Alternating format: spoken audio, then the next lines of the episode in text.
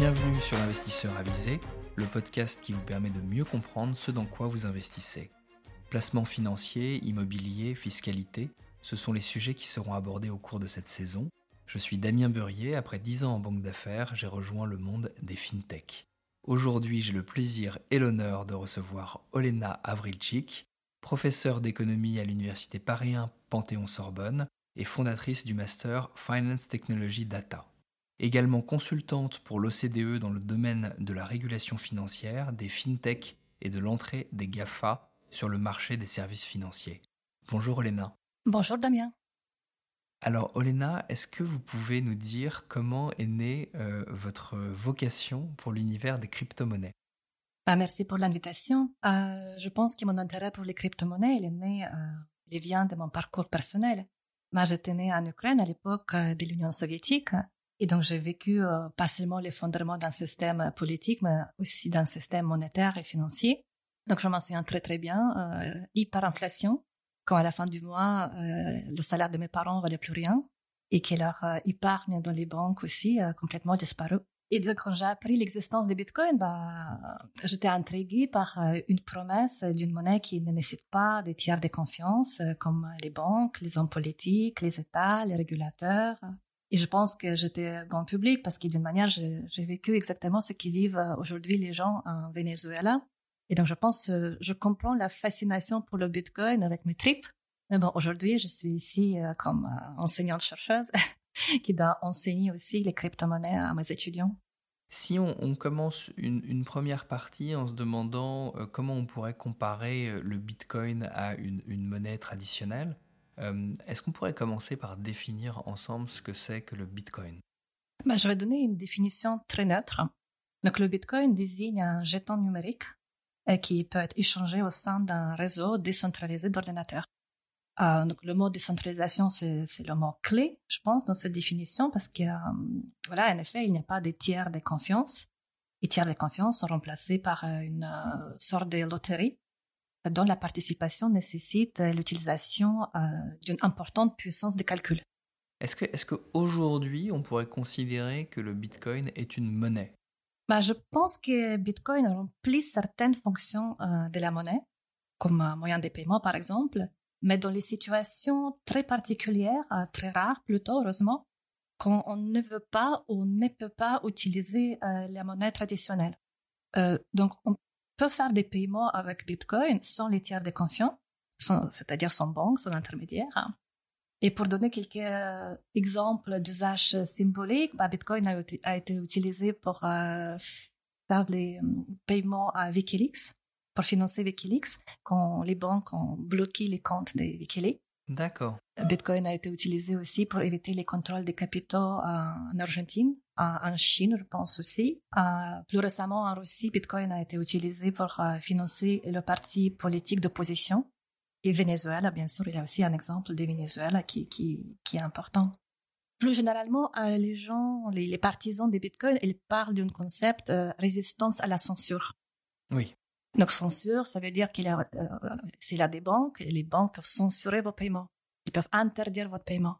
Avec le Bitcoin, il y a personne qui peut censurer vos paiements. Et donc, effectivement, dans ces situations très précises, bah, Bitcoin peut, être utilisé comme un, moyen de paiement. Et ça soulève bien sûr beaucoup de questions sur la légalité, sur la légitimité, sur la liberté. Est-ce que éviter les contrôles des capitaux, est-ce que c'est illégal, mais est-ce que c'est légitime? Et on va y revenir sur les risques que ça peut comporter.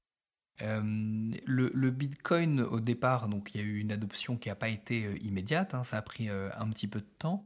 Aujourd'hui, on se rend compte qu'il y a un vrai engouement, non seulement de la part des, early adopters, mais aussi aujourd'hui de la part de, personnes moins expertes que ça. C'est assez impressionnant de voir cette confiance collective autour du Bitcoin. Comment est-ce qu'on peut expliquer cette, cet engouement soudain, enfin, qui, depuis quelques années, mais, qui se renforce dans les crypto-monnaies? Bah, C'est la question que je me pose aussi. Euh, j'ai l'impression que Bitcoin est devenu un symbole d'une vision techno-utopiste euh, de décentralisation, désintermédiation. Euh, la décentralisation elle est revendiquée par la communauté Bitcoin comme un outil de liberté Et du coup, Bitcoin, ce n'est pas seulement une critique du secteur financier, mais c'est aussi une critique euh, du pouvoir des GAFA avec leur modèle économique de surveillance. Et je pense aussi Bitcoin, c'est presque à l'opposé de l'intelligence artificielle euh, qui pourrait remplacer le pouvoir décisionnel de l'individu par un algorithme. Mais je pense que cette notion de décentralisation euh, et l'absence des, tiers de confiance, bah, je pense que c'est plutôt un mythe pour attirer les gens qui, qui sont anti-système. Parce qu'en en, réalité, les utilisateurs de Bitcoin, bah, ils font confiance à un nombre limité euh, d'acteurs qui assurent le bon fonctionnement de Bitcoin. C'est quand vous parlez de, du fait qu'il y a des tiers de confiance également euh, dans le système pris dans sa globalité lorsqu'on utilise le Bitcoin. Qui sont ces, ces acteurs dont vous, dont vous parlez? Bah, Je pense qu'il y a trois centres euh, du pouvoir. Je vais parler vraiment du mot pouvoir. Il y a des développeurs, même si c'est un code open source, il y a un nombre de développeurs limité. Il y a un éditeur qui décide euh, quels changements au code seront soumis au vote ou non. On ne connaît pas leur source de financement. Il y a des situations très intéressantes dans le passé où les développeurs ont fait voter les changements qui n'étaient pas compris par le public. Et pourtant, il y a eu un vote quand même? Oui, parce qu'ils ont présenté une autre euh, raison pour le vote. D'accord. Donc, vous pensiez qu'il y avait un agenda caché derrière euh, bah, il, y avait, euh, il y avait, oui ou non, parce qu'en fait, ils ont découvert une fragilité dans le code et ils ne voulaient pas la déclarer. C'est normal. Mais ça montre aussi le pouvoir des développeurs. Hein. Ensuite, euh, le deuxième centre du pouvoir, c'est des mineurs qui sont importants pour enregistrer les transactions, pour euh, sécuriser la blockchain et pour voter les changements dans le code. Euh, quand Bitcoin était né, bah, tout, le monde pourrait miner Bitcoin avec son propre ordinateur. Aujourd'hui, c'est une activité qui est plus concentrée que le marché bancaire. Il y a aussi une, cette concentration, elle permet pour les mineurs de se coordonner pour augmenter les frais des transactions. Donc, c'est exactement ce qu'on reproche aux banques.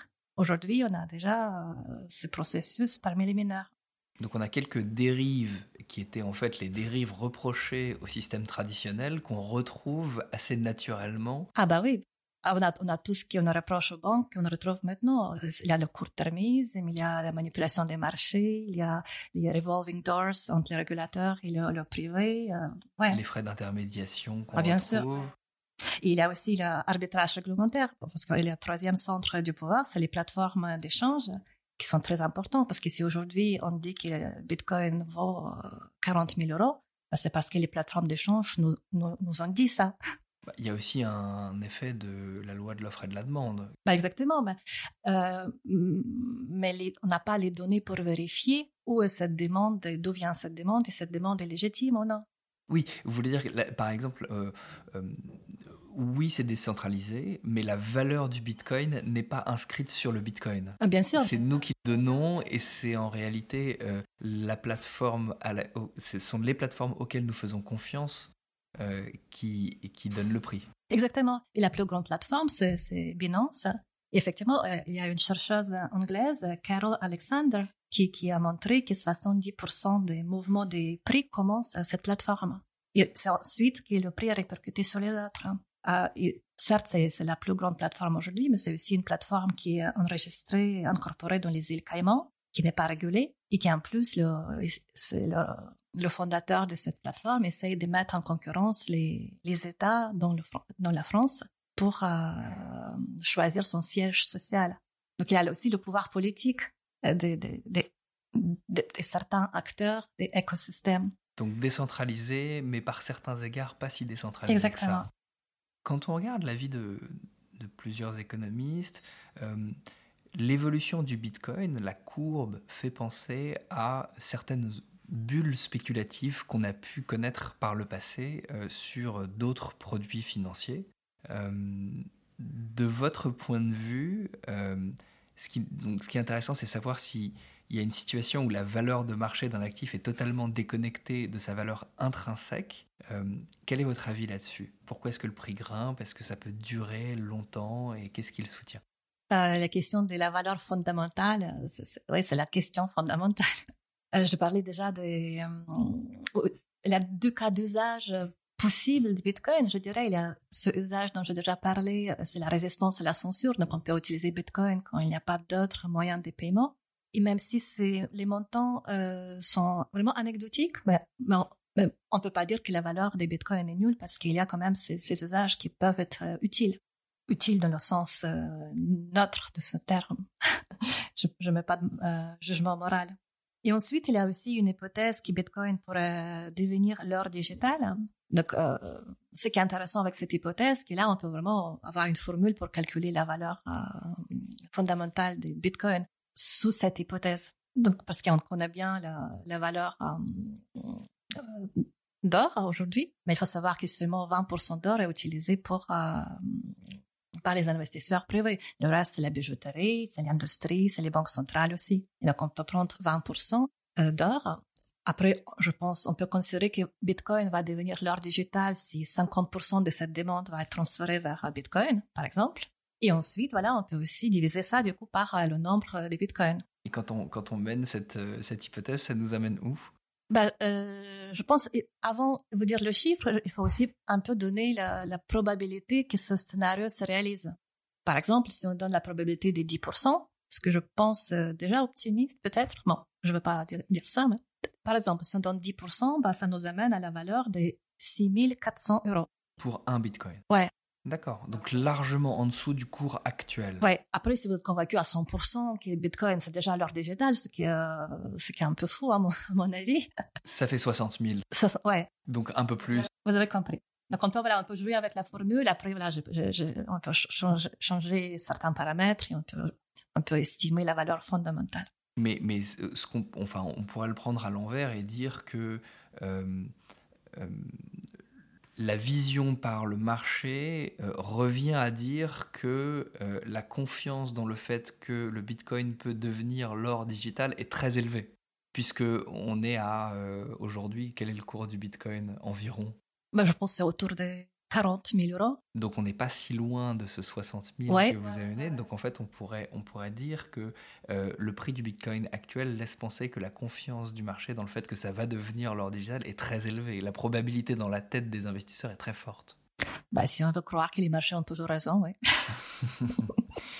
Euh, mais c'est une grosse hypothèse de dire que le marché a toujours raison.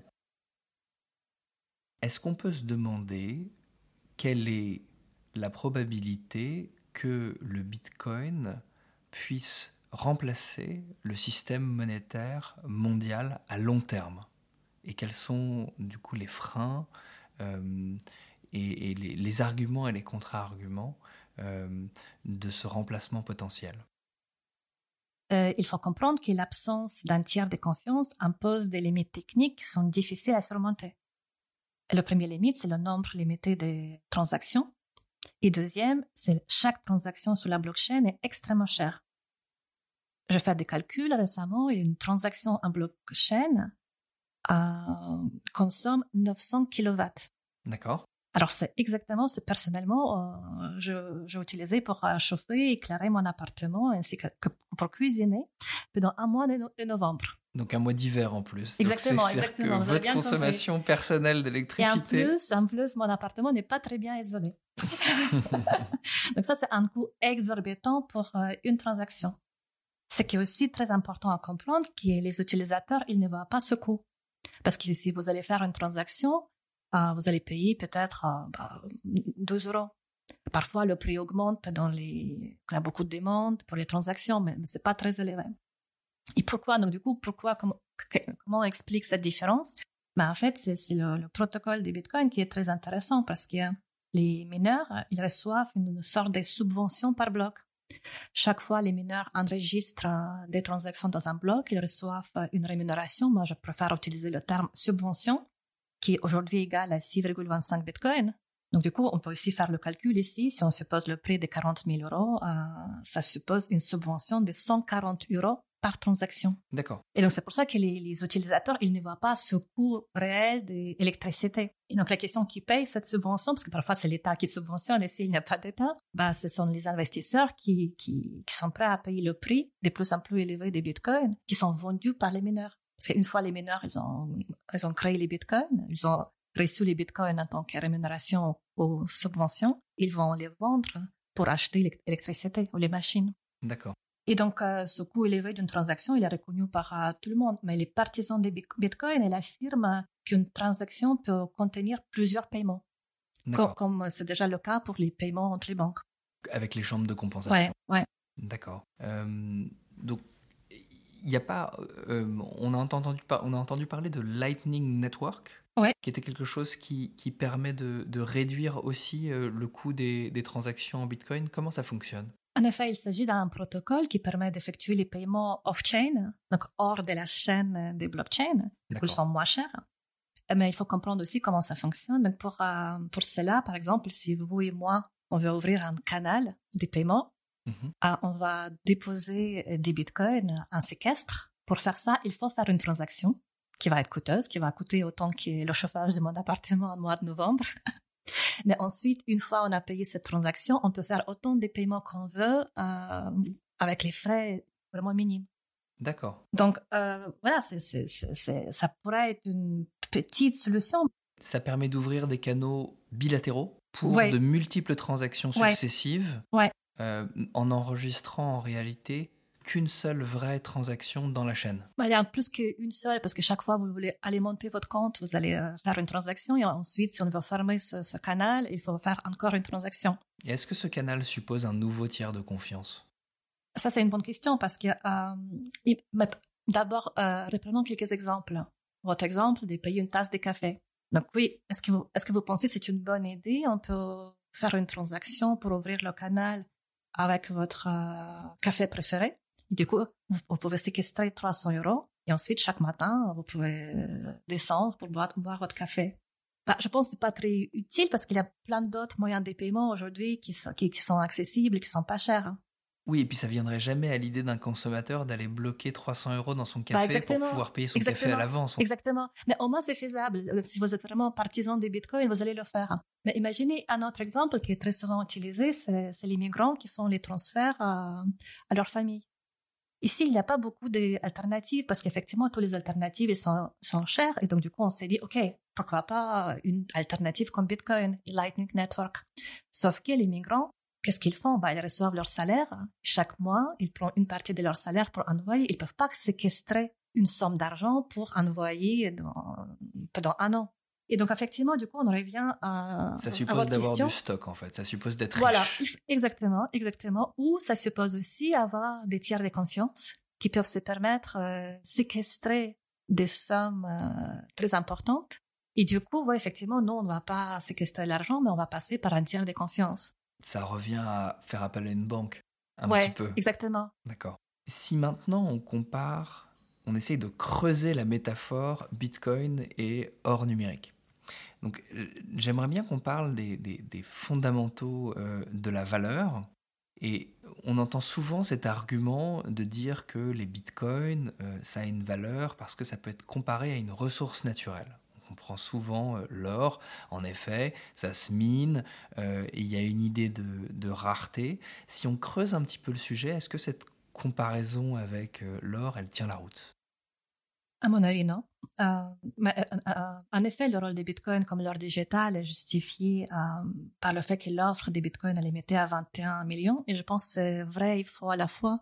C'est vrai parce qu'il y a une ligne dans le code qui impose cette limite. Et cette ligne, elle est considérée comme sacrée par la communauté des bitcoins. Mais c'est pas la même chose que la limite géologique de la rareté d'or. Pendant des siècles, les alchimistes ils ont essayé de recréer l'or, ils n'ont pas réussi. Mais pour faire une publicité pour mon master, mes étudiants sont capables d'écrire le code pour créer une autre crypto-monnaie. Oui. Après, oui, personne va peut-être acheter cette crypto-monnaie, mais ça signifie que ce qui protège euh, Bitcoin de la concurrence et ce qui donne euh, la position dominante au Bitcoin, c'est pas la technologie. C'est la marque. C'est la marque, c'est la force narrative, c'est son communauté, c'est un rêve, c'est une promesse, c'est une convention. On pourrait parler d'une prophétie, et c'est vrai aussi, on peut dire prophétie autoréalisatrice. D'accord, parce qu'en réalité, on peut créer autant de crypto-monnaies qu'on le souhaite. Ouais. Mais ensuite, la différence va se faire sur est-ce que cette crypto-monnaie sera adoptée Exactement. de la même manière que deux marques de biscuits ou autre chose, ce qui va faire la différence, c'est euh, la puissance marketing. Bah exactement. Et donc, je pense qu'il y a plusieurs raisons de penser aussi que Bitcoin pourrait perdre euh, sa force euh, narratif, ça marque. Aujourd'hui, je pense que tous les sondages constatent que euh, les gens s'inquiètent à cause des problèmes liés au réchauffement climatique, les inégalités, les égalités hommes-femmes. Alors qu'on voit que Bitcoin est inefficace et énergivore et la distribution des Bitcoins est extrêmement inégale. Il y a des sondages, je ne connais pas les chiffres pour la France, mais il y a des sondages qui montrent aux États-Unis, il y a 2% des Américains qui détiennent Bitcoin. C'est plutôt les hommes. et euh, à l'intérieur de ces 2% aussi, les inégalités sont vertigineuses parce que c'est vraiment c'est les premiers investisseurs qui ont acheté le plus. Maintenant, ils sont en train de vendre petit à petit. Oui. Mais c'est quand même c'est eux qui détiennent la, la plus grande euh, quantité euh, des bitcoins. Sans parler du, mystérieux créateur euh, des bitcoins qui, je crois qu'on croit savoir à peu près combien de bitcoins il a miné avant de laisser euh, la communauté miner. Ouais, ouais, ouais, exactement. Et ensuite, oui, je, je, pense aussi il a une certaine rhétorique dans le bitcoin qui est présentée comme la monnaie démocratique, mais il a une, il a une rhétorique de type have fun staying poor. Donc c'est amusez-vous, restez pauvre. Oui. Donc c'est ça, voilà, c'est une, rhétorique qui n'est pas vraiment très démocratique. C'est une rhétorique qui divise les gens en euh, riches, intelligents, qui ont compris le, pouvoir des bitcoins, et les pauvres, euh, stupides, qui qui n'ont rien compris. Donc je pense que c'est facile de combattre cette rhétorique. Euh, de l'or. Ouais. De la comparaison à l'or. Est-ce que on pourrait dire que le Bitcoin remplit les critères pour être une valeur refuge?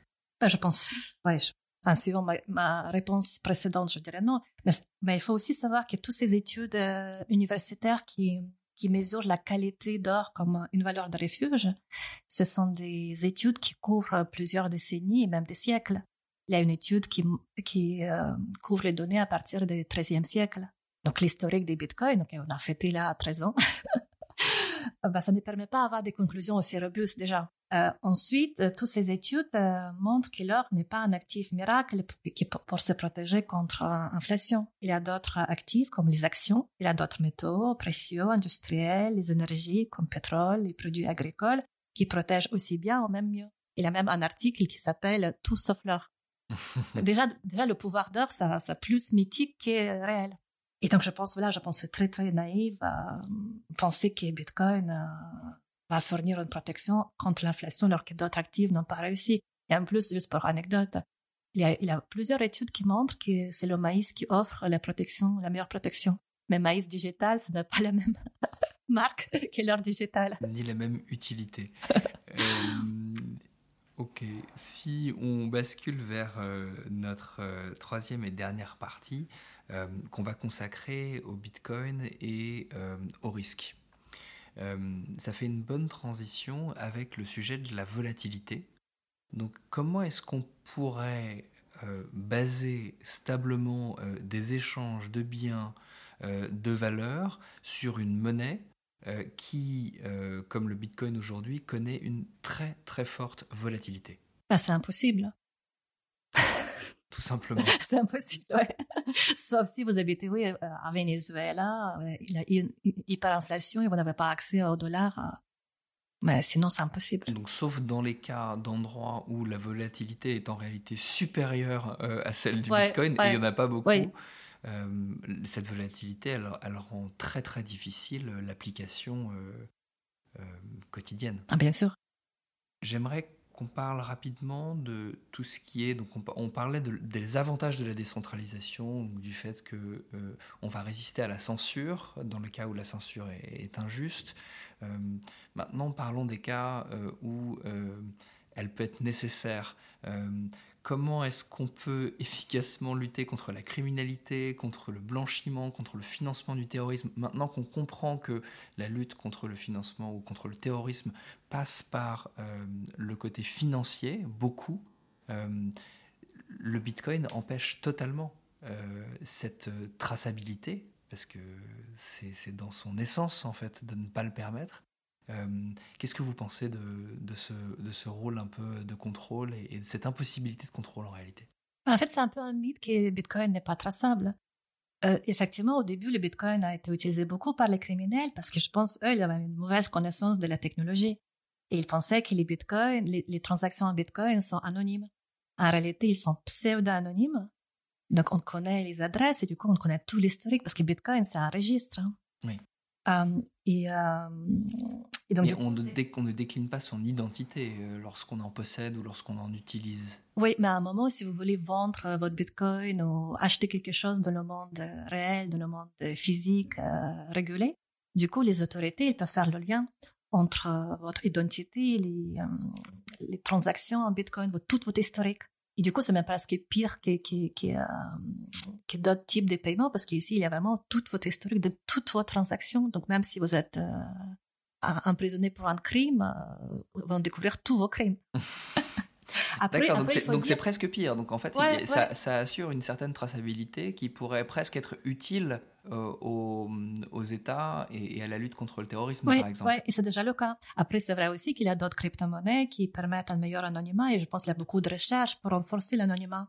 Et je, mais je pense même si les États seront toujours peut-être en retard, hein, mais ils vont toujours rattraper. Je pense qu'ils vont toujours arriver à faire le lien entre euh, la monnaie digitale et votre identité. Euh, toujours sur les idées de, de fraude potentielle, euh, parlons de manipulation de cours. Au début, on a vu des mouvements euh, assez erratiques sur euh, la valeur du Bitcoin. on a pu se demander s'il n'y avait pas eu des manipulations de cours, de personnes en détenant plus, étant plus experts et qui auraient pu profiter d'investisseurs plus profanes. Qu'est-ce que vous en pensez? Bah, Je pense que c'est un vrai souci parce que d'abord, ça remet en question la valorisation des bitcoins. Et il a aussi il a plusieurs études académiques qui suggèrent qu'il y a de la manipulation euh, sur les plateformes de change, et notamment euh, avec l'utilisation de ce qu'on appelle stablecoin. Parce qu'il faut savoir que la plupart des bitcoins ne sont pas achetés avec les dollars ou avec les euros. Et la plupart des bitcoins sur les plateformes d'échange, ils sont achetés avec les stablecoins du type euh, Tether, Tether, en mhm. anglais. Il y a d'autres, mais ça, c'est vraiment euh, la stablecoin la plus dominante, qui théoriquement doit être adossée à 100% au dollar. Mais en pratique, il n'y a aucune preuve que cet ancrage soit respecté. Et, au contraire, il y a des soupçons que Tether est créé à partir de, rien. Comment, comment est-ce qu'on pourrait euh, Qu'est-ce que ça veut dire en réalité qu'est-ce que, ça pourrait vouloir dire, euh, ce tether euh, qui n'est pas adossé au dollar ou adossé au dollar euh, Pourquoi est-ce que ne pas passer directement par le dollar? Quel pourrait être l'intérêt de certains utilisateurs à passer par le tether?